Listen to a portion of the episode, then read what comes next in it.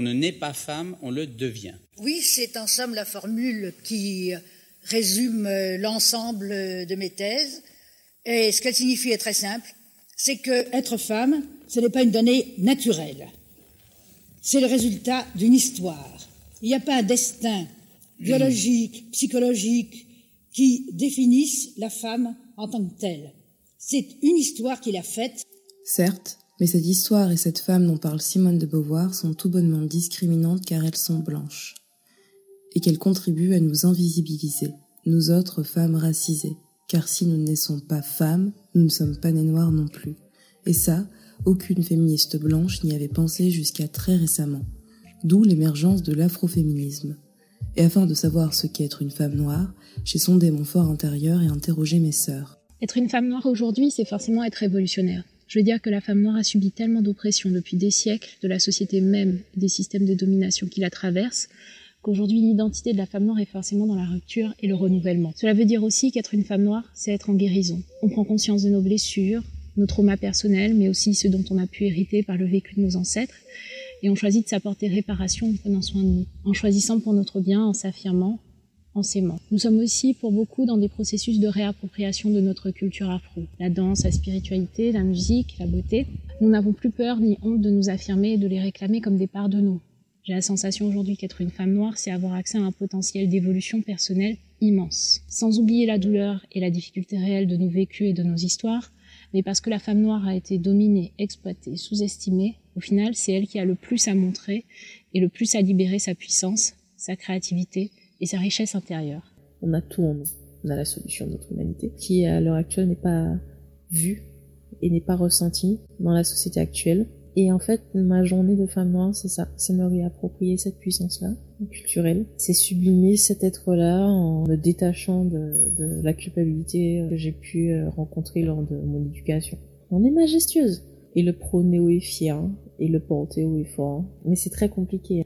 C'est réussir à ne pas succomber aux échos et aux sirènes du oh, c'est quoi ces cheveux? Putain, tes cheveux sont bizarres, tu es jolie pour une femme noire. Ah, mais tes, tes parents sont forcément blancs, euh, parce que, regarde, t'as des taches de rousseur, mais t'es pas, pas vraiment noir, toi t'es marron. Tous les icônes, tous les traits de beauté que la société, que l'autre peut attribuer ne viennent pas de ton ancestralité, mais viennent d'ailleurs.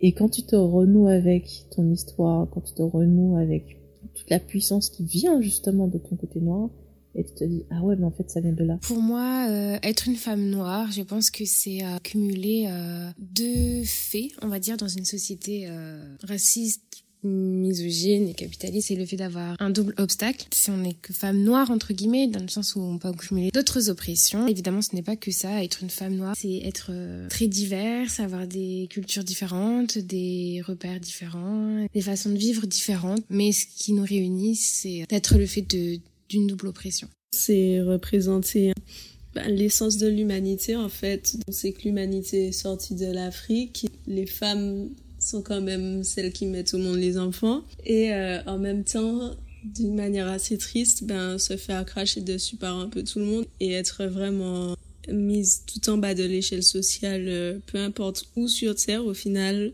être euh, les plus appauvris, les plus discriminés en fait.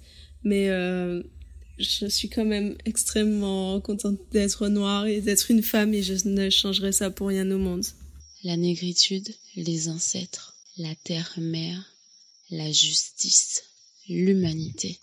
Femme noire ou femme afrodescendante ou femme africaine, chacune le dit avec ses énergies propres, c'est se réapproprier sa matrice, c'est rééquilibrer la décadence de la société, c'est affronter le patriarcat et la battre à coups de coude la femme, l'amour, la paix, la foi, Yoruba, Vaudou, l'univers, la nati.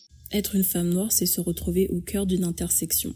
C'est transporter avec soi un lot de bagages et avoir le choix de les traîner comme des fardeaux ou bien les transformer en autre chose c'est se retrouver avec une palette composée d'une multitude de couleurs et devoir peindre la plus belle des toiles avec. Je ne me considère pas comme noir d'un point de vue colorimétrique parce que si on doit s'attacher à la question de la couleur, je ne pense pas être noir.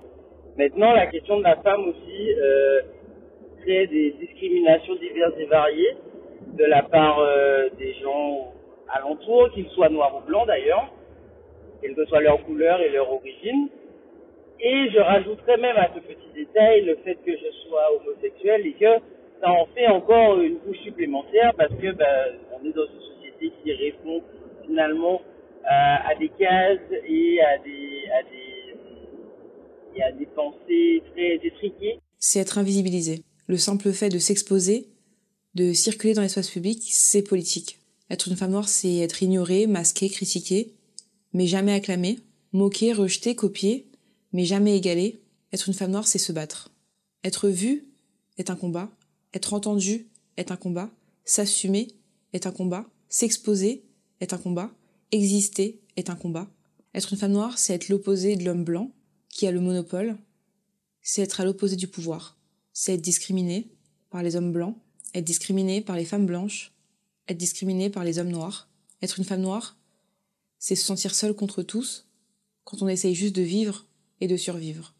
C'est devoir avaler sa haine, digérer sa rage, occulter ses peines et se dissimuler soi-même, sonder son fort intérieur en permanence pour interroger celle que nous sommes réellement, refuser de rester à sa place, une injonction à être deux fois plus forte, une guerre permanente avec les autres et quotidiennement devoir faire la paix avec soi-même et son histoire enchaînée.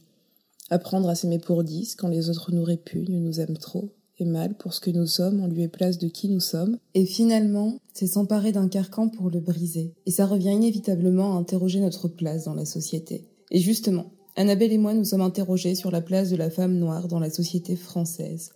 Et nous nous sommes aperçus que nous étions partout, mais que nous n'avions notre place nulle part. Sauf à la prendre grâce aux réseaux sociaux, et encore. Dans une société à dominance blanche, profondément misogyne et raciste, est-il possible de se frayer un chemin de se faire une place ou de la prendre dans l'univers du rap quand on est une femme noire? Ça semble être compliqué justement. Être noire ne serait pas à la mode. Moi, je sais que on, m'a déjà rapporté. Ouais, je vais rester hyper fou, je peux pas pas tout dire, pas dire qui a dit, mais c'est quelqu'un qui a pas mal d'influence. Genre, on lui a quelqu'un lui a montré euh, un de mes clips qui est pas encore sorti et il a fait comme remarque, euh, il a dit que, que en gros, euh, bah, j'étais noire et que c'était pas trop à la mode. Quoi. Oh, voilà, là, c'est horrible. Voilà, ouais. Le rap est un courant musical qui est en fait l'extension du hip-hop, un mouvement culturel né dans les années 70 pour continuer son chemin dans les années 80 et prendre toute son ampleur dans les années 90. Un mouvement qui a plus de 50 ans. Un courant musical noir créé par la communauté afro-américaine des quartiers du Bronx de New York et plus globalement porté par les quartiers pauvres des États-Unis. Les artistes puisent leur inspiration dans leur vécu précaire, rythmé par le racisme, les violences étatiques et policières, en conséquence directe de l'esclavage et de la ségrégation.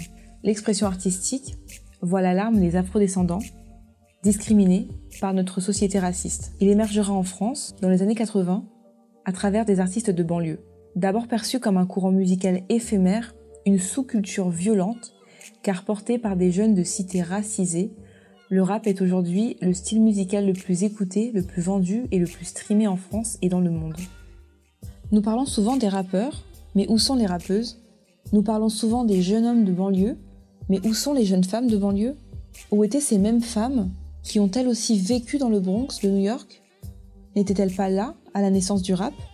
N'ont-elles pas été victimes de souffrances, de violences, de racisme? N'ont-elles pas leur place dans ce mouvement? Ne sont-elles pas présentes dans les banlieues? N'ont-elles pas contribué à l'essor de ce mouvement artistique et culturel? Mais alors où sont-elles? Pourquoi ne sont-elles pas mises en avant?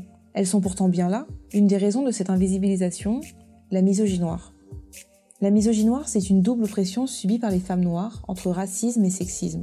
Il faut néanmoins se départir des idées préconçues qu'ont façonné les discours profondément racistes et démagogues de Nadine Morano, d'Éric Zemmour, de Nicolas Sarkozy, de Marine Le Pen et consorts, afin de comprendre que le rap n'est pas plus misogyne, ni plus sexiste, ni plus raciste qu'un autre milieu ou qu'un autre style musical. Combien de titres de variété française normalisent la culture du viol? Énormément. Ça n'est ni plus ni moins qu'un style musical qui n'en a cure des fioritures. Alors c'est un peu brut de décoffrage, on entend des putes et des salopes à tout va, mais ces insultes ne sont-elles pas le lot quotidien des femmes au sein de l'espace public. Lorsque j'entends Orelsan vomir,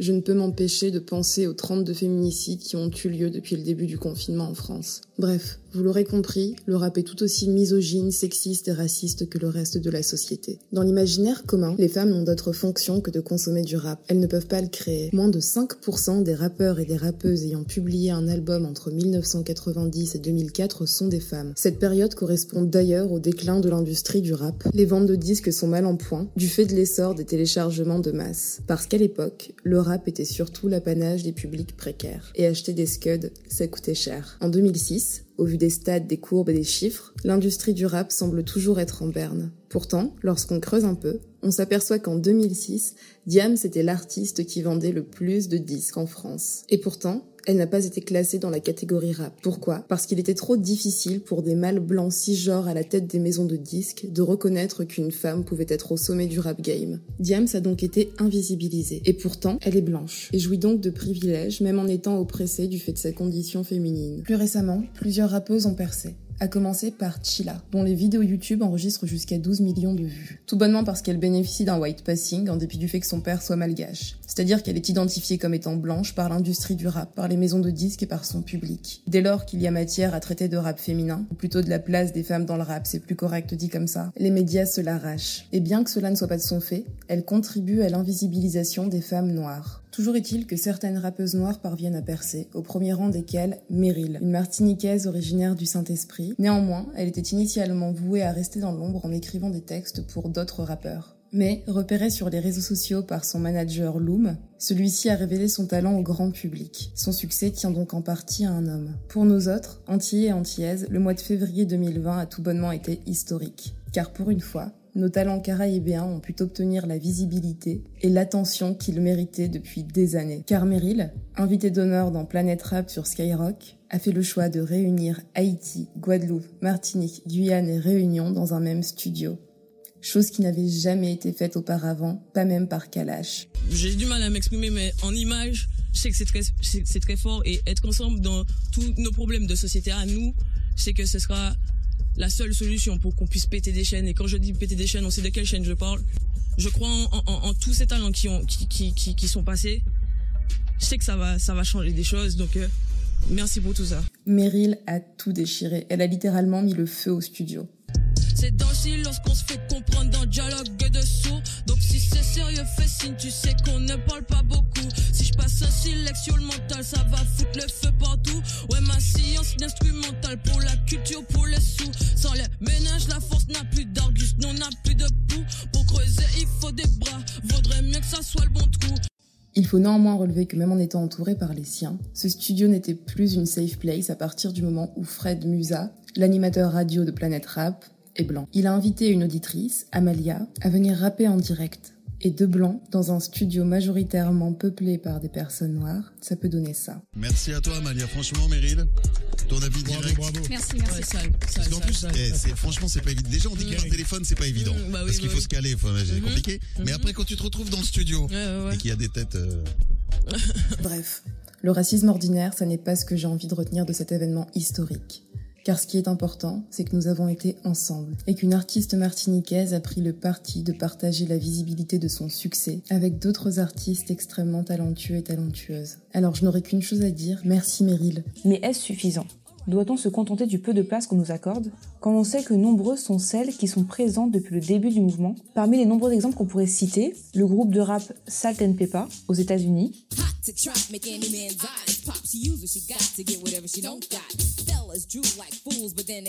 ou encore la rappeuse Sweet Tea dans les années 80. I'm not an amateur, tease a pro, so I give no slack, cause it's like that. I be back jack, cause I got the feeling. Mais en France alors Avez-vous déjà entendu parler de Ladies Night? Elles sont cinq. Alors je vais les appeler. Et vous allez leur faire une ovation car c'est tout le sexe féminin qui représente sur toute cette journée. Les Ladies Night un groupe de rappeuses et performeuses françaises des années 80. Vous en avez jamais entendu parler? Nous non plus. Avant les recherches pour ce podcast, nous avions très peu de connaissances sur la place des femmes noires dans le rap français avant les années 2000. Voici un extrait d'une interview qu'elles ont donnée pour Arte l'année dernière, dans laquelle elles évoquent leur vision du milieu de l'époque. qu'on voulait déjà être sur le même pied d'égalité que les mecs dans le hip-hop, quoi. Et on voulait pas euh, être en dessous, on voulait pas non plus être au-dessus, mais on voulait juste, euh, voilà, On on est là. l'égalité. C'était l'égalité, l'égalité d'être euh, des femmes à part entière. On nous traitait un peu de tous les noms, entre guillemets, mais c'était euh, c'était chiant. Et c'était surtout des, des hommes. hein. Il y avait ce côté machisme qui qui voulait pas nous laisser la place qu'on avait le droit de revendiquer, quoi. Euh, ouais, c'est des nanas, ouais, mais bon, euh, c'est des nanas. Ouais, on est des nanas, et alors, euh, ce que tu fais, on peut le faire aussi, quoi. Mais on pourrait aussi parler des femmes de l'ombre, réalisatrices, beatmakeuses, toplineuses, productrices, manageuses, et j'en passe, comme Pauline Juhart par exemple. Je vous laisse donc avec un extrait d'une interview de Pauline Juhart pour le Media Move.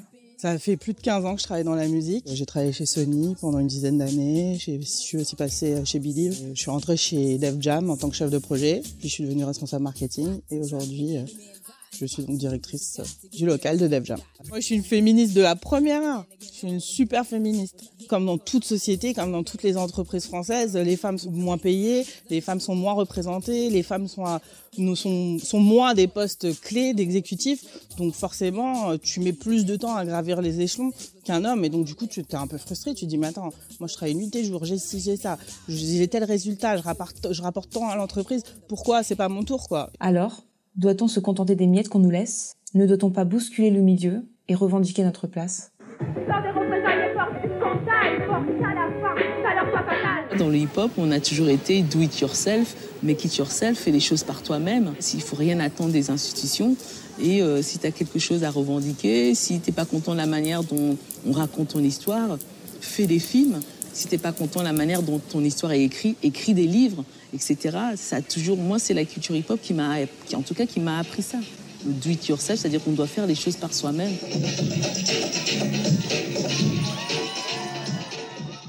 Afin de répondre à nos interrogations sur la place des femmes noires dans le milieu du rap, nous avons interviewé les rappeuses Juste Chani et Lisa Monet. Commençons avec Lisa Monet et poursuivons avec Juste Chani. Comment est-ce que tu te présenterais à celle que tu étais quand tu avais 15 ans?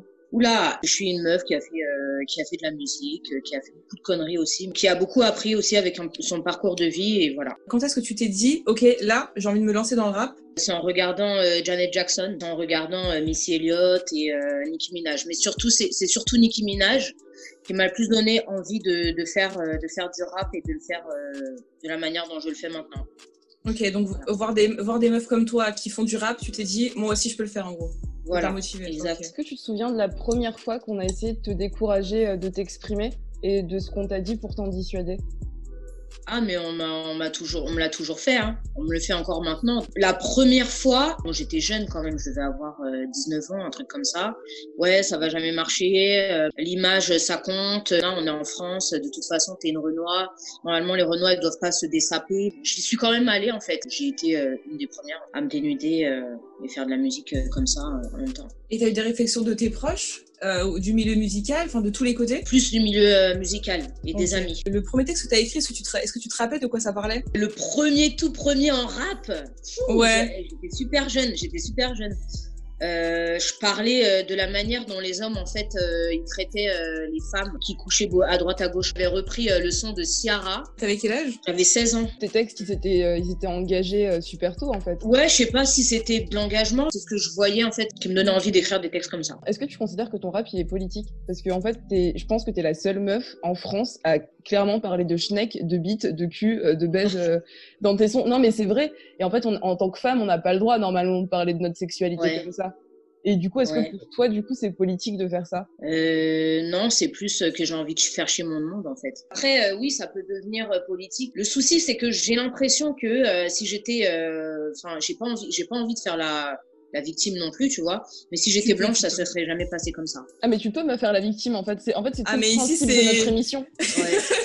Même si t'as. Ouais, bah après, euh, quand, quand je fais des réflexions comme ça, par exemple sur mon Twitter, et après les gens ils me disent ouais, euh, tu te victimises parce que t'as pas réussi. C'est pas ici qu'on va te dire ça. hein. Ah non, ah non, nous on est 100% d'accord. On est, on serait les premières à dire que justement, effectivement, si t'avais été blanche, ça se serait pas passé comme ça. Je pense que t'aurais ouais. pu trouver beaucoup plus de soutien si t'avais été vrai. blanche. Il y aurait plus de gens Oui, qui se seraient levés pour toi, qui se seraient mis Oui, bien sûr, bien sûr. te- Mais même dans ta communauté, j'ai j'ai checké vite fait les gens qui étaient abonnés à ton compte, c'est majoritairement des personnes noires en fait.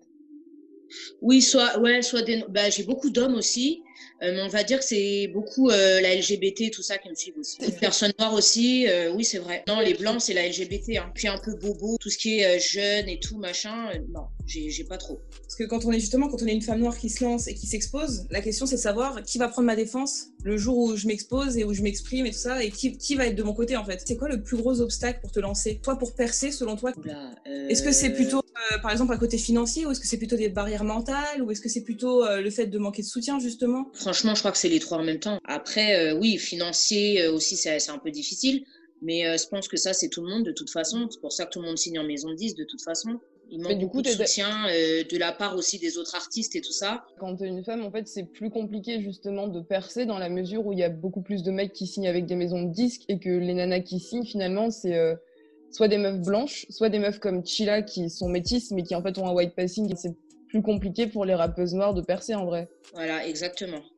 La, seule, la, seule, qui a vraiment euh, percé, et encore, euh, et encore, elle fait pas du rap, euh, c'est Ayana Kamura. Hein.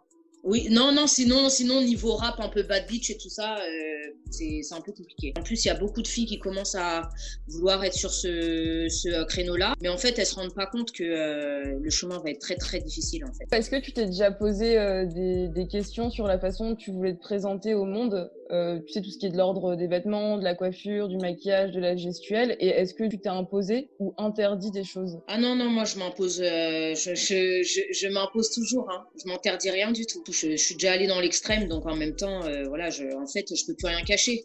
Je suis au stade où je peux même plus me cacher en fait. Le seul truc qui va peut-être choquer les gens, c'est de me voir en mode classe, c'est faire des trucs plus, plus lisses. Est-ce que tu as l'impression d'être un petit peu enfermé dans ce rôle de bad bitch et que ça t'empêche de faire d'autres choses musicalement parlant que tu aimerais peut-être faire? Bah, Forcément oui, parce que euh, même quand je vais faire des directs, euh, les gens, tout ce qu'ils veulent en fait, c'est voir mes fesses. Au final, euh, ta musique Voilà, ouais. Des fois on me dit ouais, t'es une meuf de la télé-réalité, alors que je mm. fais uniquement de la musique. Mais ça, c'est à cause des réseaux, ça en même temps, c'est ça, c'est les réseaux. C'est pour ça qu'il y en a dans la musique qui se taisent, on poste juste leur musique et puis voilà, comme Hamza ou Shai, ils font juste de la musique et après salut. Et comment tu fais pour passer outre les critiques justement? À quoi tu te raccroches pour pas lâcher le truc? En fait, euh, je me dis qu'on est en France. Bon, bah excusez-moi du mot, mais euh, on dirait qu'il y a que des beaufs en fait. bah, en fait, ils comprendront jamais euh, la musicalité euh, qui vient des, États-Unis, c'est tout. Et je pense qu'il y a un jour où le, le, monde va se réveiller. Ils vont se dire putain, mais Elisa Monet, depuis le début, elle, elle fait passer les mêmes messages. C'est juste, comme tu dis, trop en avance en fait. C'est dans le futur, c'est ça. C'est dans le futur. Et un jour, les gens, ils vont réaliser, ils vont faire, eh, en fait. Euh, en 2012, en termes de féminisme et euh, de droits des femmes, mais mon Dieu, mais c'était horrible, quoi. C'était pire qu'aujourd'hui. Enfin, t'as eu le courage, avec ton passé, de, de réussir à faire ça et de continuer surtout. Parce que huit ans plus tard, t'es encore là. En fait. Franchement, meuf, je suis fan La de toi. persévérance de ouf. Il faut euh, tenter des choses, sinon, bah, tu sauras jamais. Même si tu te viandes, bah, c'est pas grave, en fait. Tu continues sur ton truc et puis voilà. hein. C'est pour ça que je continue, que je persévère. Et puis bon, bah, il y a bien un moment où, euh, de toute façon, je vais arrêter. hein. À moins de faire euh, une pierre deux coups en se disant, ah putain, c'est bon, ça a pété. Après, c'est bon, euh, je disparais des radars, quoi, tu vois. Juste pour faire comprendre aux gens que, euh, voilà, que je suis là, qu'il y a des femmes euh, bad bitch euh, qui pensent comme ça. En fait, moi, ce que je trouve fou, c'est que, euh, tu, enfin, tu vois, moi, je déteste Caris, Guéradur, etc. de par leurs paroles.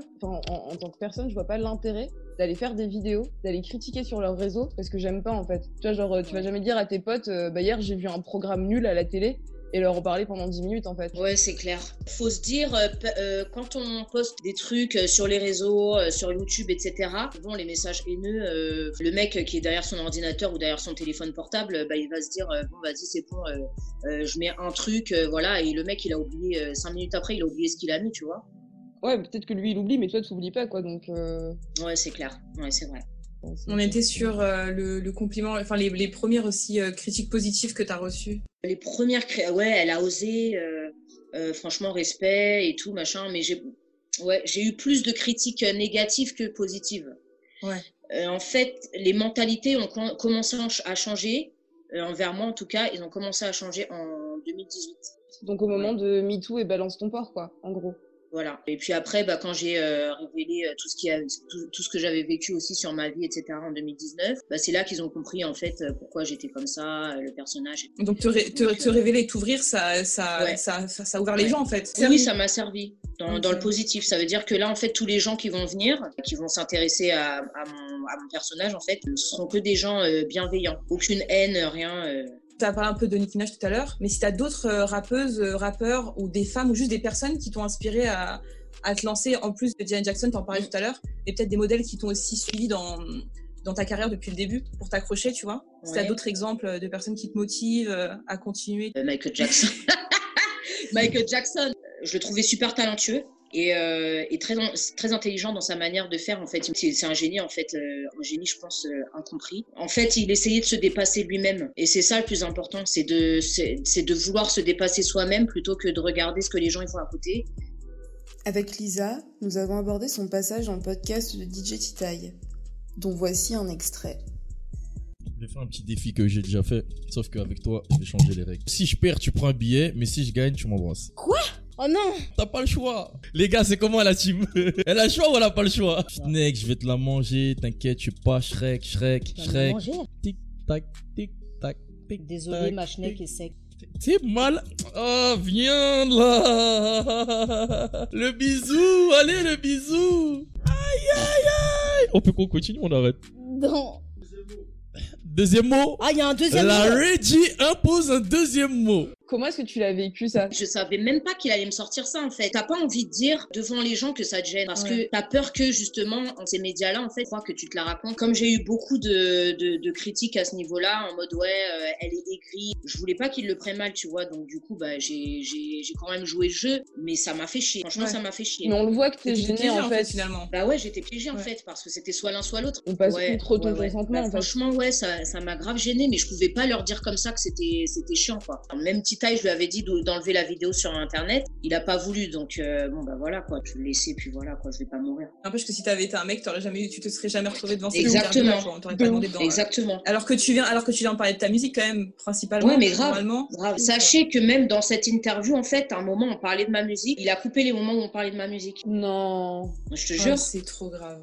T'as vu C'est chaud, hein Et c'est lui qui devrait se dire, oh là là, j'ai abusé. Et pas, Ouais, à toi de te dire, euh, pas à toi de te dire, attends, je vais, je vais, qu'est-ce que les gens vont penser de moi? Le rap pour toi, est-ce qu'il est indivisible ou est-ce qu'il existe un rap féminin et un, ma- un rap masculin et ces deux univers ne s'interpénètrent pas? Si, j'ai l'impression que c'est un peu séparé quand même. Ouais, il y a l'univers euh, féminin et l'univers masculin. Est-ce que tu trouves aussi que ça manque peut-être aussi de hum, solidarité entre meufs aussi? Parce que tu disais tout à l'heure que les rappeurs, par exemple, t'as pas l'impression d'avoir la validation ou en tout cas euh, du soutien de leur côté, mais est-ce que t'as l'impression que les, les meufs qui arrivent maintenant, elles sont solidaires euh, ou est-ce que tu sens du soutien ou tu sens toujours Lisa Monette dans ta vibe avec euh, pas assez de soutien et pas assez de Non, solidarité pas de soutien, pas de solidarité, non, aucune. Aucune parce que euh, faut savoir aussi que les autres rappeuses, elles ont... moi j'ai pas de manager. J'ai pas de manager, je suis signée nulle part. J'ai pas de label, j'ai pas de, de, de maison de disque ni rien. Quand je demande des featuring en fait aux filles, elles sont dirigées par des managers. Ils refusent euh, qu'elles travaillent, euh, qu'elles fassent des Avec toi avec spécifiquement. moi. Ouais. Ce qui se passe, c'est qu'en fait les gens, eh ben ils vont croire que je suis quelqu'un d'aigri, que je suis méchante, que je veux pas partager, alors que c'est pas du tout ça l'histoire. L'histoire, c'est que les managers ils sont pas d'accord parce qu'ils disent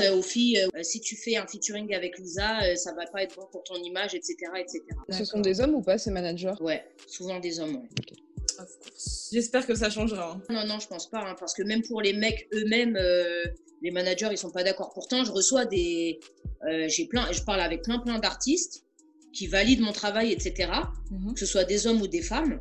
Mais le souci, c'est au niveau des managers. Dès que le mec il a un manager, c'est mort. Et ça fonctionne et ça fonctionne comment en fait? C'est des managers qui sont affiliés à des maisons de disques? Le plus généralement, ouais. En fait, qui, qui comptent justement euh, faire signer leur artiste en maison de disque, ils ont, ils ont besoin de leur pourcentage. Bah, si les maisons de disques, enfin, soi-disant, si les maisons de disques ils voient que, que j'ai fait euh, un featuring avec, euh, bah, genre, c'est mort, tu vois. Alors que j'ai fait un feature, des featuring avec des Italiens, euh, maintenant ils sont signés chez Sony, chez Universal, tu vois. Ouais, c'est dans leur tête en fait. Ils ils- ils- ils te, ils te blacklist en fait. Ouais. Qu'est-ce que tu dirais à une meuf qui voudrait se lancer dans, dans le rap comme toi? De le faire et de continuer et pas, ne pas écouter tout ce qui est négatif. Est-ce que tu te dis féministe Que euh, le féminisme français te parle ou pas? J'ai pas, j'ai l'impression de pas avoir ma place dans le féminisme euh, français, je sais pas pourquoi. Euh, Mais viens C'est avec une autre forme de féminisme. Tout en à fait. normal. Non, mais je c'est sais pas comment dire, c'est une autre forme de féminisme. C'est l'émancipation bien sexualisée. Mon féminisme, en fait, c'est du Cardi B, Nicki Minaj, quoi. C'est la meuf qui aime la bite, c'est la meuf qui, qui aime euh, la peau noire, qui aime parler de queue. Mais en tout cas, c'est pas le féminisme français, c'est pas mon truc. On oublie nos problématiques. Je me rappelle en interview, euh, il y a un mec qui me disait, je disais ouais, en tant que femme noire, tout ça, machin. Après, il dit, bah, en tant que femme, tout simplement et tout. Bah non. Je dis ok. Ah, hell non. no. Ah, ah. C'est l'exemple parfait. De comment on t'oublie dans le féminisme et pourquoi Ouais, genre mais la c'est important, tu vois. c'est chaud en fait, parce qu'ils oublient le racisme, ils oublient, euh, tu vois, c'est. La double oppression. dingue, je trouve que c'est dingue en fait. J'avais des, des petites questions sur euh, tes paroles. Me mettre la bague au doigt serait me condamner dans No Time. Est-ce que pour toi, le mariage, euh, c'est une prison? Bah oui, ouais, ça peut être une prison. J'aime bien être libre en fait, J'ai- j'aime bien ma, ma liberté. euh. C'est bien d'avoir un mec, mais bon, euh, c'est bien d'être libre aussi, quoi. Ouais, non, non, marié, c'est trop, c'est trop pour moi. C'est Ouais, trop d'engagement, trop de. Non. Trop ouais. de pièges. Il y aura trop d'interdits après, je pourrais pas. C'est le mort. jour où tu te maries, c'est pour que genre c'est quand t'es quand t'es mort, c'est là que ça s'arrête. Mais en Ouais, et en plus, ça coûte cher, donc. euh, En plus, ça coûte cher. Elle allait dire pareil. Et pour divorcer aussi, pour divorcer aussi, Ouais. faut payer, c'est une Ouais, arnaque. grave. Je te jure. C'est un vrai business en fait. Voir des meufs comme toi s'exposer comme ça, genre ça fait vraiment du bien parce que nous on se met des barrières mentales tout le temps Mm. puisque euh, on nous en met aussi, tu vois. Et voir une meuf Ouais. qui arrive, tac, je m'en fous. Je parle de ce que je veux, je monte comme je veux, je dis ce que Ouais. je veux. Je sors mes clips en indé en plus. Quand tout le monde me boycotte et me blacklist et je m'en fous, moi je continue parce que j'ai envie de voir ce que ça va donner jusqu'au bout. Ouais, bah c'est ça en fait. C'est ça C'est en un fait. truc de ouf. C'est un truc de Mm. ouf. Ouais, c'est exactement C'est un ça. truc de ouf. Ouais, t'es trop Mm, powerful, mm, meuf. Franchement, t'es trop powerful. Moi, j'attends le jour où les gens ils vont dire Mais Elisa Monet, mais était dans le turfu depuis le début Grave Merde, je te Depuis le début je te jure, Ça- c'est Ça c'est fait grave. 10 ans Ouais, non, c'est abusé. Franchement, c'est abusé. Non, mais après, là, il y a, il y a de plus en, comme je vous ai dit, il y a de plus en plus. Bon, après, moi, je le vois parce que, euh, voilà, c'est des filles qui me suivent et tout ça. Mais il y a de plus en plus de filles qui font, euh, qui font presque la même chose. Ouais. Bah, faut pas j'espère qu'on que c'est la euh, promotion. Exactement. Ouais. Mais t'inquiète, nous, on va le rappeler. Hey, je mettre des diamants sur ma paire. Cet imbécile ne veut pas car il dit que j'en demande trop, que je suis dur en affaires. Je me lève, vois le reflet d'une gagnante. Si tu me kiffes, tu peux me dire bye bye. Pendant que t'as égaré ton boule, moi c'est la mission pour chercher des jeans à ma taille. Je me sens comme Venom. Je sais que jamais lui retourne. Leurs feux sont malades. Je fais du blé, je suis loin d'être conne. Alexandra.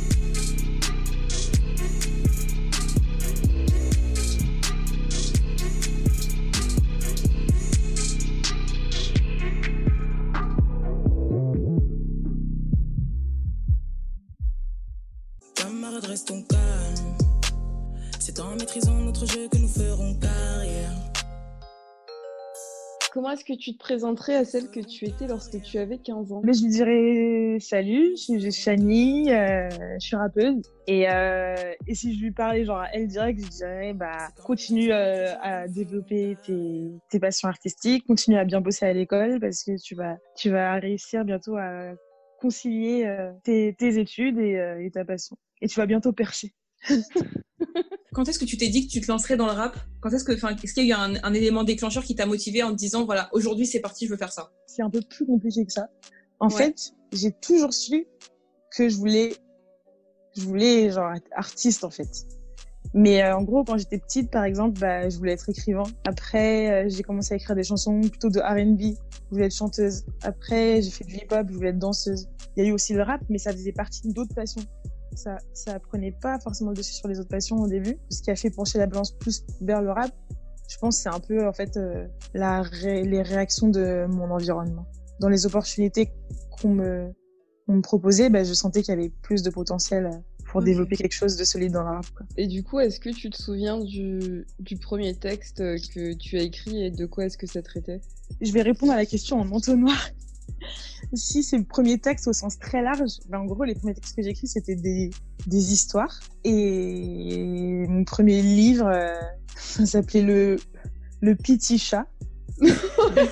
J'avais 7 ans quand j'ai écrit ça. Et après, les textes un peu plus élaborés que j'ai commencé à écrire, je pense que c'était au collège. Et en fait, c'était des chansons et des chansons de R&B du coup. Les premiers vrais textes artistiques que j'ai écrits, c'était en anglais. Et en fait, c'était aussi beaucoup par mimétisme parce qu'à l'époque, j'écoutais beaucoup de R&B et j'écoutais beaucoup plus de d'R&B et de rap américain que de musique française. Enfin, en fait, en musique française, j'écoutais plutôt de la variété, quoi.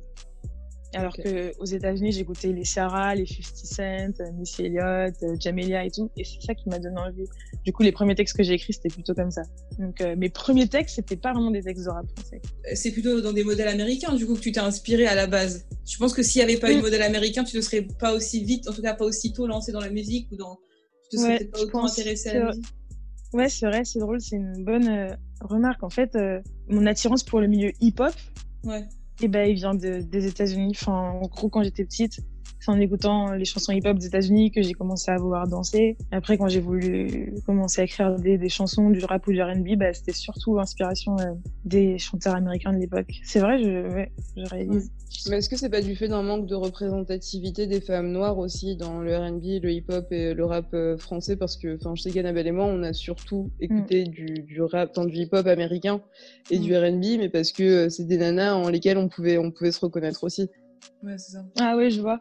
Ben en fait, je, je sais pas parce qu'à l'époque j'étais vraiment trop petite et je sais pas si je faisais des choix en fonction de ça. Je pense que c'est juste qu'en gros euh, j'écoutais ce qui venait à mes oreilles et qu'en fait peut-être que à la maison les radios qu'on allumait et tout, il y avait plus de chansons euh, américaines qui passaient. Après j'ai aussi des souvenirs de chansons françaises, euh, de MC Solar et tout, mais euh, non, je pense que là, pour le coup, j'étais très jeune, j'avais pas trop conscience de d'être représentée ou pas. Ou alors, en fait, même si j'étais pas représentée, je consommais les contenus où j'étais pas représentée, en fait. Donc, euh, enfin, de la même façon que finalement, je, cons- je consommais des dessins animés où il y avait que euh, que des enfants blancs, où euh, je voyais des, des des pubs pour des jouets où il y avait euh, que des que des enfants blancs, des petits garçons, etc. Bah, s'il y avait eu, si j'avais été exposée à du rap français avec que des hommes blancs, je pense que j'aurais consommé sans me rendre compte, enfin, sans avoir le choix en fait. Donc là, je pense que c'est juste que j'étais pas forcément hyper autonome sur mes choix euh, musicaux et qu'en fait, j'écoutais ce que mes parents y mettaient ou ce que mes, mes cousins y mettaient et il se trouve que c'était de la musique américaine. Quoi. Ah, Ça n'a rien à voir, mais euh, on voulait savoir, euh, avant de, de continuer aussi, est-ce que tu, tu considères ta, ta musique, ton rap comme étant militant ou engagé ou, ou non? Mais en fait, c'est vrai que déjà, militant et engagé, c'est vrai que à, à mon sens, c'est pas la même chose. Et c'est une question qu'on me pose parfois et je me dis, j'ai l'impression que souvent on peut prêter à un on peut facilement prêter à un artiste des, intentions militantes, alors que c'est pas la même. Je trouve que c'est pas la même intention, c'est pas la même euh, façon d'agir. En fait, c'est sûr que mon rap il est engagé au sens. euh, Enfin, pour moi, engagé, ça veut dire euh, tant que c'est pas, tant que tu parles pas, tu peux être engagé juste parce que tu parles de choses euh, avec euh, avec foi et avec ferveur. Donc euh, a priori, oui, mon rap il est engagé. Après, c'est vrai qu'au sens plus commun on l'entend, c'est-à-dire euh, un rap qui défend une cause et tout, ben en fait ça dépend. J'ai pas mal de morceaux euh, engagés dans ce sens-là, par exemple Bonne Fête qui défend la cause des droits des femmes. Mais après, j'ai aussi des morceaux comme tous les rappeurs, genre un peu ego trip. Je considère ma démarche comme artistique avant tout. Et après, il se trouve que oui, vu qu'il y a des sujets qui me touchent en tant que personne et auxquels je suis sensible, bah, dans certains, dans certains textes, dans certains moods où je vais me trouver, et ben ça va sortir, ça va, ça va sortir et, le texte va, se- trouver du coup euh, engagé. En fait, j'ai des textes engagés que j'assume comme tels, mais je pourrais pas euh, résumer mon rap à dire que mon rap est un rap engagé. Il y, a des morceaux qui sont vraiment engagés et, euh, et, euh, et assumés comme tels et, et mis en avant comme tels. Et il y a des morceaux où ouais, juste je raconte ma vie. En fait, il y a, il y a de tout quoi. Finalement, quand on est une femme noire, le simple fait d'être euh, d'être soi, genre c'est un engagement déjà de base. Le simple fait de raconter sa propre vie, sans que, même sans que tu le veuilles, parfois t'as juste envie de raconter Ouais. ta vie, mais c'est jamais neutre en fait, parce que parce que bah, par définition, Ouais, c'est pas pas neutre, tu vois. Oui, c'est vrai que même en voulant raconter des choses, euh, des choses qui peuvent sembler euh, anodines, bah, tu peux raconter quelque chose qui reflète en fait euh, certaines problématiques euh, de la société, euh, des expériences euh, plus ou moins douloureuses. ouais, c'est vrai. L'art, ça laisse aussi la possibilité à, au public de, ouais, de, de, bah, d'entendre un peu ce qu'il veut, de ressentir ce qu'il veut, quoi. Mais c'est toute la puissance du rap finalement. On, on écoute euh, les rappeurs et les rappeuses dans lesquels on a envie de se reconnaître aussi, euh, je Ouais, pense. En ouais, tout cas, même- on, a- on interprète un peu comme ça nous arrange, euh, comme la façon qui nous permet de nous projeter. Et euh, du coup, est-ce que tu te souviens de la première fois qu'on a essayé de te décourager de t'exprimer, si tant est que ce soit arrivé, et, euh, et de ce qu'on t'a dit du coup pour t'en dissuader si jamais c'est arrivé? Hum, Bah non, en fait, honnêtement, dans le rap en tout cas, j'ai pas le souvenir d'avoir euh, été confrontée à ce genre de bah de censure quoi un peu. Après moi, je suis quelqu'un, enfin, je suis un, je, je dirais pas grande gueule parce que je sais pas, j'ai pas le l'adjectif qu'il faut, mais en gros, euh, j'assume facilement mes opinions, euh, j'ai envie de m'exprimer. Enfin, ce serait assez difficile, je pense, de me dire euh, ou de me faire comprendre, même si on me sous-entend qu'il vaut mieux pas dire ceci cela, je vais le dire si je considère que que c'est légitime. Donc, euh, mais non, en tout cas, j'ai pas trop l'impression d'avoir euh, dans ma vie, de manière générale, ça m'est peut-être déjà arrivé. Hein. Enfin, ça peut être à l'école par des profs, euh, ça peut être par des adultes euh, dans ta famille, enfin des contextes voilà un peu où il y a de l'autorité. Mais dans le domaine artistique, heureusement, j'ai jamais ressenti ça et je pense que je le permettrai jamais. Et, et donc, du coup, si c'est pas les, les, les gens qui te découragent autour de toi, selon toi, c'est quoi le, le, plus, le plus gros obstacle pour soit pour se lancer, soit pour percer dans ce milieu-là? En fait, déjà, c'est un domaine euh, assez bouché, j'ai l'impression. Enfin, en gros, j'ai l'impression Ouais. qu'il y a vraiment beaucoup de gens qui rappent et je sais pas s'il y a beaucoup de place, s'il y a de place pour tout le monde, quoi. Donc, je pense que le premier obstacle, c'est en fait euh, se démarquer, sortir du lot. Enfin, la première difficulté, en tout cas. Là, pour le coup, moi, j'ai souvent eu le sentiment que, vu qu'il y a quand même beaucoup plus de mecs qui rappent que de meufs, quand t'es une meuf, c'est un peu qui tout. Moi, c'est un peu comme ça que j'ai ressenti, genre, si tu, si tu rappes pas très bien, ouais, tu vas te faire euh, tacler de ouf. Par contre, si t'es une meuf et que tu rappes bien, et ben là, c'est, t'as beaucoup plus de chances que les mecs de contourner cet obstacle, de sortir du lot. Et moi, j'ai souvent senti comme ça, genre, je me suis souvent retrouvée dans des, des open mic ou des battles, des trucs comme ça. Comme je faisais le taf, on me remarquait encore plus qu'un mec qui faisait le taf, parce que j'étais la seule meuf. Parce que c'était était plus genre, rare, euh, ouais. Ouais, c'est ça. Et après, euh, deuxième obstacle, je pense que c'est un peu comprendre les, les clés de l'industrie. Ouais, en fait, le deuxième obstacle, c'est que c'est un vrai business, quoi, maintenant, la musique, et du coup, euh, c'est dur de... Même, j'arrive même pas vraiment à m'exprimer parce que c'est un domaine qui reste encore euh, pas assez clair pour moi, mais voilà, c'est dur de comprendre les, les clés, comment l'industrie fonctionne. euh, Du coup, est-ce que, euh, est-ce que tu t'es posé des, des questions sur la façon dont tu voulais te présenter au monde, tout ce qui est de l'ordre des vêtements, de la coiffure, du maquillage, de la gestuelle Et est-ce que tu t'imposes ou tu t'interdis des choses? Bah, je me suis posé la question. c'est une question assez difficile. Aujourd'hui, l'image, c'est archi important pour euh, accompagner un projet artistique et pour qu'il se vende. Je sais pas, euh, je, je, me, je me pose la question, mais voilà, c'est, en fait, c'est encore un truc qui est en chantier. Je, je sais pas. En fait, il y a, y a beaucoup de styles que j'aime. Par exemple, ma coiffure. Un coup, j'ai l'afro. Un coup, euh, j'ai des tresses. Je sais que je vais devoir euh, trancher un peu euh, dans un style pour essayer de d'affirmer mon image. Mais voilà, c'est vraiment un truc qui reste en chantier. Mais après, ce sera. Enfin, pour moi, il n'y a pas trop de stress euh, vis-à-vis de ça. Genre, je vais pas, je sais que je vais pas m'interdire des trucs ou quoi. euh. Tu fais au feeling, en fait. Ouais, c'est ça. Je vais faire au feeling et puis euh, choisir un truc qui me, qui me correspond.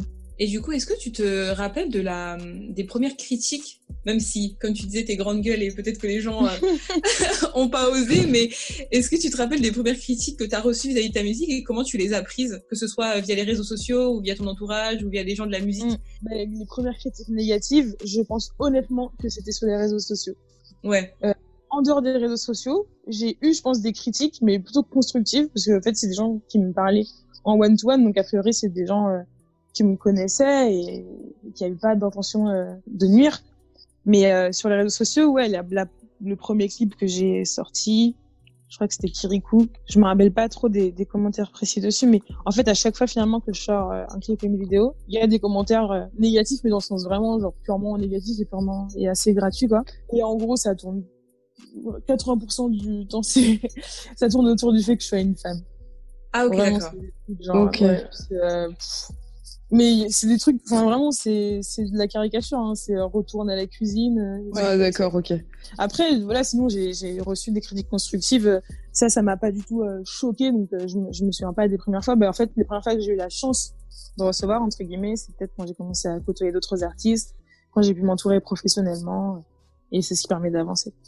Est-ce que tu sens, tu sens une hype autour de toi? Est-ce que tu as des médias qui te démarchent euh, pour parler de toi? Est-ce que, te- je sais pas, il y a des médias euh, rap, etc., qui, qui gravitent autour de toi, qui te démarchent? Mais en fait, je me sens sollicitée, mais mais pas trop. euh, pas, enfin, ça tient pas trop de la hype, je trouve, pour l'instant.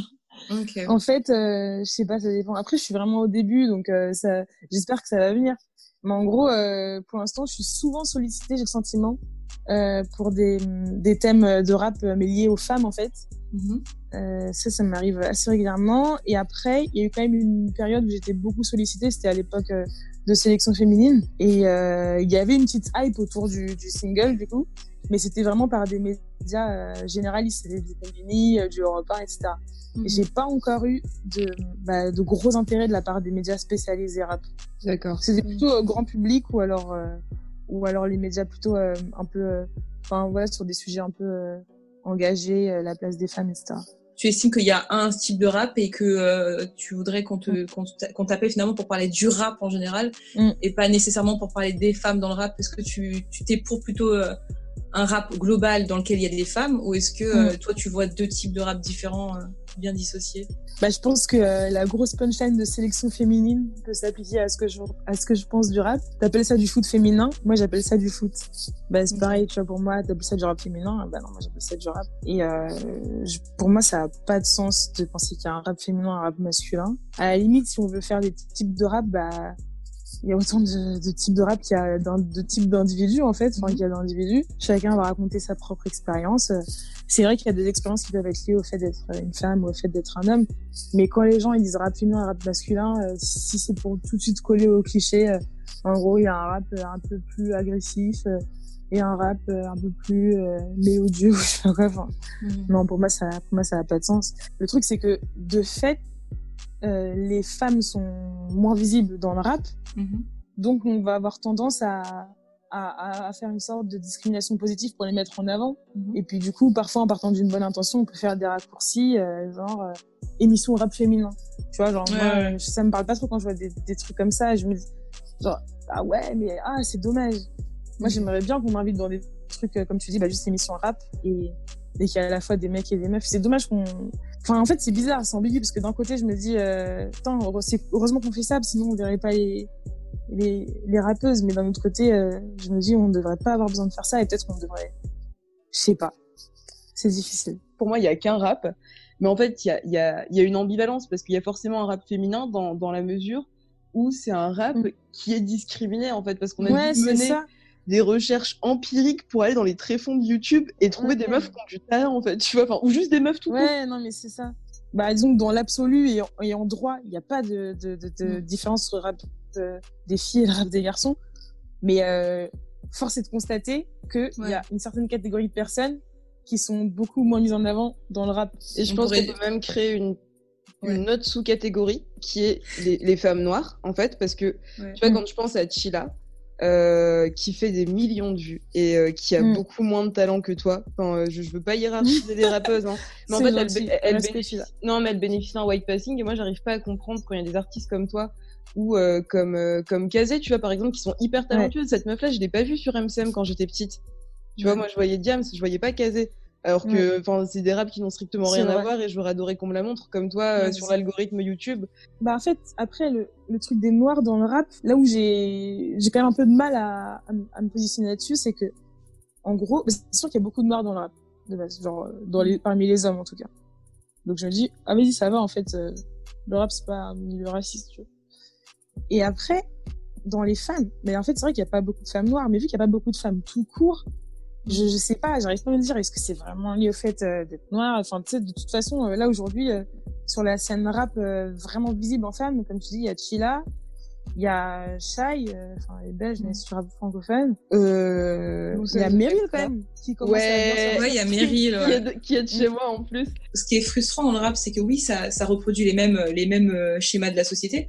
Mais tu sais, il y avait une porte ouverte, un espoir dans la mesure où c'est une musique noire qui a été créée par des personnes noires et, et qui était anti-système et qui était anti-système. Donc tu pouvais t'attendre à te dire bon allez, peut-être que là ça va être différent du fait que ça a été ça a été créé euh, pour aller contre la contre la société. Donc moi moi c'est surtout Bah ouais, sauf que trouve maintenant c'est un business capitaliste. Bah bien sûr. euh, moi je sais que on, on m'a déjà rapporté. Ouais, je vais rester hyper flou, je peux pas pas tout dire, pas dire qui a dit, mais c'est quelqu'un qui a pas mal d'influence.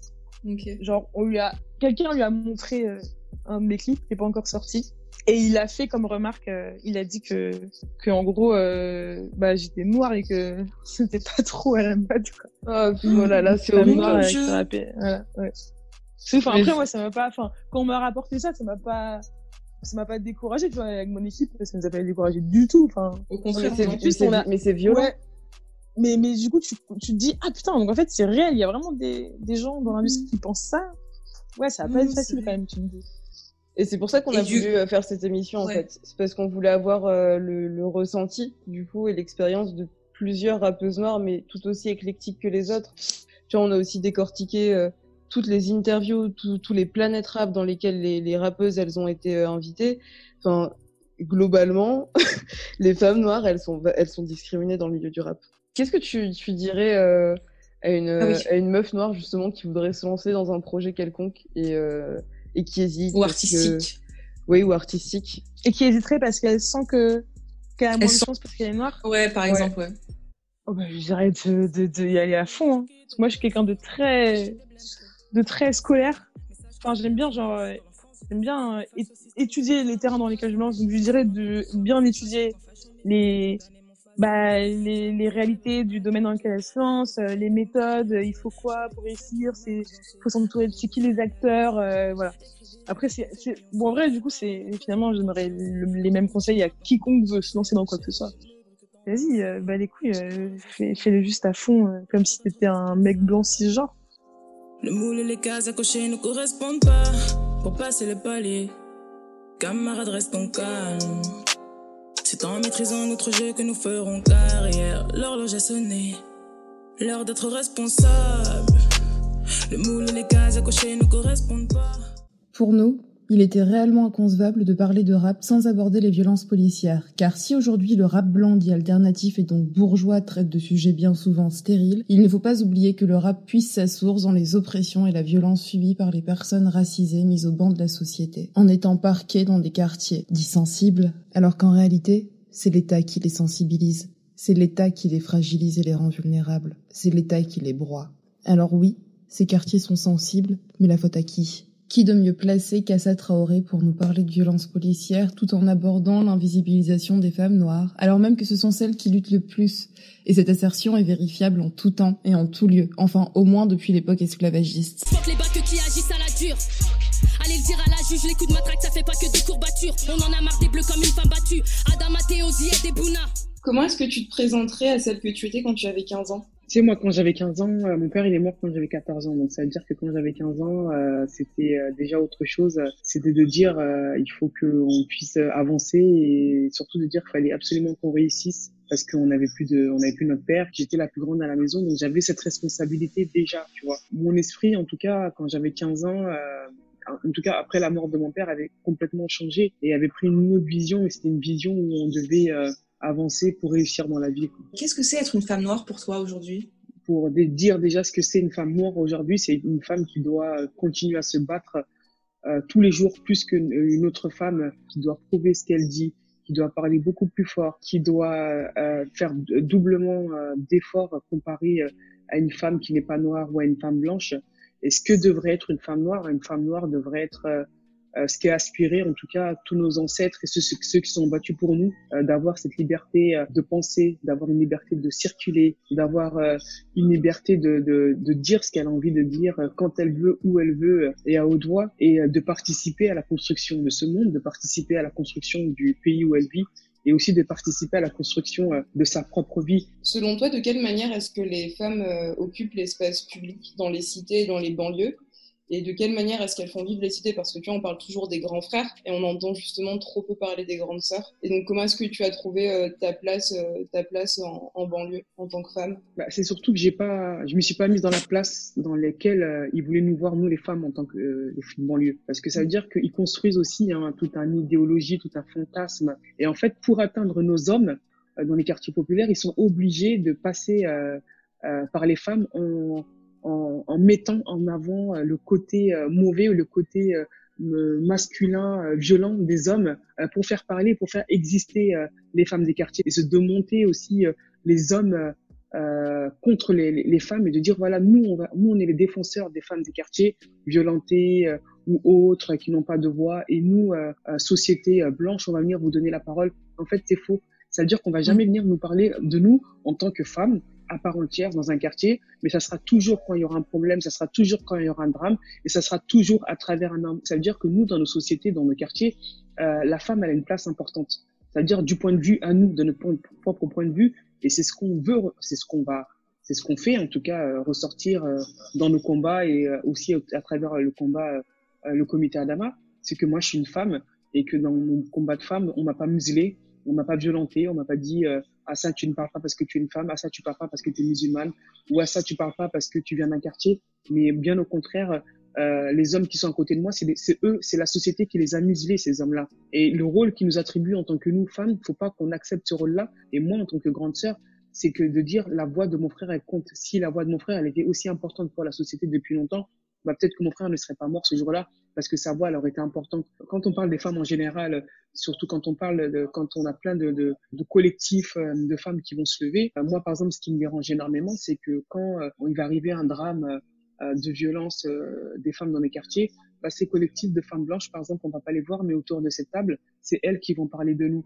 Et quand on va parler de nous, par exemple, on va jamais dire, bon bah, dans ces quartiers-là, qu'est-ce qu'elle pense ou qu'est-ce qu'elle c'est quoi son vécu, mais on va toujours ne, la comparer à d'autres femmes sans venir euh, directement euh, se dire bah, qu'est-ce qui s'est passé réellement, euh, c'est quoi son état psychologique, c'est quoi son état physique, c'est quoi sa condition de vie. Quand on parle de, nos mères, c'est qu'il y a eu un drame. On saute toujours une génération. Quand on parle de nos mères, c'est qu'un de nos frères est mort. mais on s'est jamais posé la question est-ce que cette femme-là, est-ce que cette mère-là, dans la société où elle vit, elle a sa place Est-ce qu'elle est-ce qu'elle a ce qu'elle aime? Est-ce qu'elle fait le sport qu'elle aime? Est-ce qu'elle a une activité? Parce qu'en fait, on s'intéresse pas à, la femme, on va s'intéresser à elle juste pour dénoncer euh, ce qu'elle subit ou ce qu'elle doit apporter à la société. Et ça, il faut sortir de tout ça. Du coup, on se demandait aussi euh, si tu as une idée euh, du, de ton audience. Aujourd'hui, là où on parle, c'est tout le monde. Franchement, peu importe tout le monde, peu importe ta couleur, peu importe d'où tu viens, peu importe ce que tu manges, c'est tout le monde. Mais il faut savoir que le, il y a eu un, une bataille médiatique. Hein. Ça veut dire qu'on n'a pas laissé les médias raconter notre histoire ou la prendre comme ils avaient envie de le faire un rapport de force est installé dès le premier euh, moment. C'est ça aussi, euh, occuper l'espace euh, public, hein. l'espace médiatique, c'est de dire, bah, les médias, vous n'allez pas faire comme vous avez envie de faire. Et aujourd'hui, on, a pu s'imposer dans tous les médias. Hein. On peut faire France Culture, comme on peut faire Amina, comme je peux faire. on a fait la couverture de Vogue. Il y a deux jours, j'ai fait un, média indépendant au Sénégal. Aujourd'hui, on est vraiment sur toutes les plateformes. Mais parce que ça a été imposé. Hein. C'est pas arrivé comme ça. Est-ce que tu as l'impression que euh, l'épisode des Gilets jaunes et euh, de toutes les violences policières euh, auxquelles ce mouvement a donné lieu a changé les choses aussi? Moi, je fais très attention à ça, même si le comité Adama, on a fait appel de la deuxième fois au mouvement des Gilets jaunes, on fait un appel parce qu'on se dit, attention, c'est un mouvement qui est en train de se prendre, il ne peut pas se tourner, il ne peut pas se faire sans nous, et ils ne peuvent pas nous enlever la souffrance qu'on a déjà eue. Vous subissez la, la violence policière aujourd'hui, ok, on va, aller on va y aller ensemble, parce que cette machine de guerre qui est là, c'est la même pour nous, il faut qu'on la renverse. Elle n'a ni état d'âme, ni sentiment, ni remords. Les coups sont forts et sont puissants. Mais par contre, faites pas euh, ce que la France a fait en oubliant notre histoire. Oui, il y a les gilets jaunes, mais elle commence chez nous, dans nos quartiers. Euh, nous, on n'a pas besoin d'aller manifester euh, dans les rues de Paris pour que la violence, ça vienne chez nous. J'ai eu l'occasion de partir en Guadeloupe en février 2010, en 2017 et je suis tombé sur la commémoration de mai 67 dont on ne parle pas en France, on nous apprend pas à l'école et où j'apprends euh, que l'armée française, les gendarmes étaient euh, avaient tiré sur la population euh, noire en Guadeloupe. Et ça, c'est ça, c'est une partie cachée de l'histoire française dont on ne parle pas. Bah, ça, les gilets jaunes, comme vous en parlez, vous validez pas nos combats, mais par contre, vous, blancs, quand vous allez en parler, n'oubliez pas qu'il y a une histoire avant et ça et racontez-la. Aujourd'hui, nous avons une police qui est extrêmement violente, qui est raciste, qui euh, va à la chasse aux Noirs et aux Arabes et aux personnes racisées. Euh, la France a été condamnée euh, par la Cour européenne pour contre le faciès. C'est pas toi, c'est pas moi qui les condamnons. Il faut savoir que nous, dans notre affaire, les gendarmes, leur avocat, c'est l'avocat de Marine Le Pen. Ça en dit long sur les personnages. Comment est-ce que tu fais pour garder espoir quand les institutions euh, auxquelles tu te raccroches pour obtenir euh, justice sont celles qui ont tué ton frère? Si on s'était pas battu avec le comité et ma famille, mon frère c'est mort de cause cardiaque. On a écarté cinq maladies, on a peut-être pas gagné la guerre, on a gagné des batailles. On a écarté la cause cardiaque, l'infection très grave, l'alcool, la drogue, la drépanocytose. On a quand même fait muter le procureur, dépayser l'affaire, porter plainte contre une experte, chose qui n'a jamais été euh, vue dans une affaire de violence policière. Aujourd'hui, le mouvement Adama est un mouvement qui prend euh, euh, beaucoup de monde hein, et qui rassemble pas que les personnes qui l'a subi, mais qui au contraire qui dit même toi si tu la subis pas, tu dois venir la dénoncer. Et aujourd'hui, la France a toujours divisé son peuple, mais aujourd'hui, il faut qu'on y aille ensemble. Je vais juste prendre l'exemple le plus euh, euh, le plus connu, un, un, des plus connus, c'est que Rosa Parks a fait révolte, elle s'est fait violence. Bah, aujourd'hui, pour que toi, les deux personnes puissent circuler librement et deux personnes se sont battues pour que toi, femme noire, tu puisses euh, faire ton média et que dire ce que tu veux. Donc, euh, bien évidemment, on est obligé de se, de se battre et garder espoir. Ça fait, ça fait partie de notre rôle. Et justement, tu dirais quoi à une femme noire qui a des convictions, qui a des, qui a des batailles à mener pour la motiver à garder, euh, à garder espoir? Je dirais déjà, c'est important de savoir qui tu es. Peu importe le combat que tu fais, peu importe, peu importe le combat que tu fais, c'est de savoir qui tu es, d'où tu viens, c'est quoi ton histoire? Quand tu es au clair avec ça déjà, c'est-à-dire peu importe ce qu'on va te dire, peu importe ce qu'on va te balancer à la figure, tu vas aller regarder la personne, mais tu vas dire, mais tu sais à qui tu parles. Moi, je suis un tel. Mon nom, il veut dire quelque chose. Et donc, tu pourras me dire ce que tu veux. Déjà, ça m'atteindrait pas. Quand tu arrives à passer cette étape, cette étape-là, c'est d'occuper l'espace médiatique comme tu as envie, de de laisser personne te dire, tu dois aller là, tu dois parler comme ça, et, euh, et tu dois le faire comme ça. Quand tu arrives à faire ça, bah, t'as tout gagné.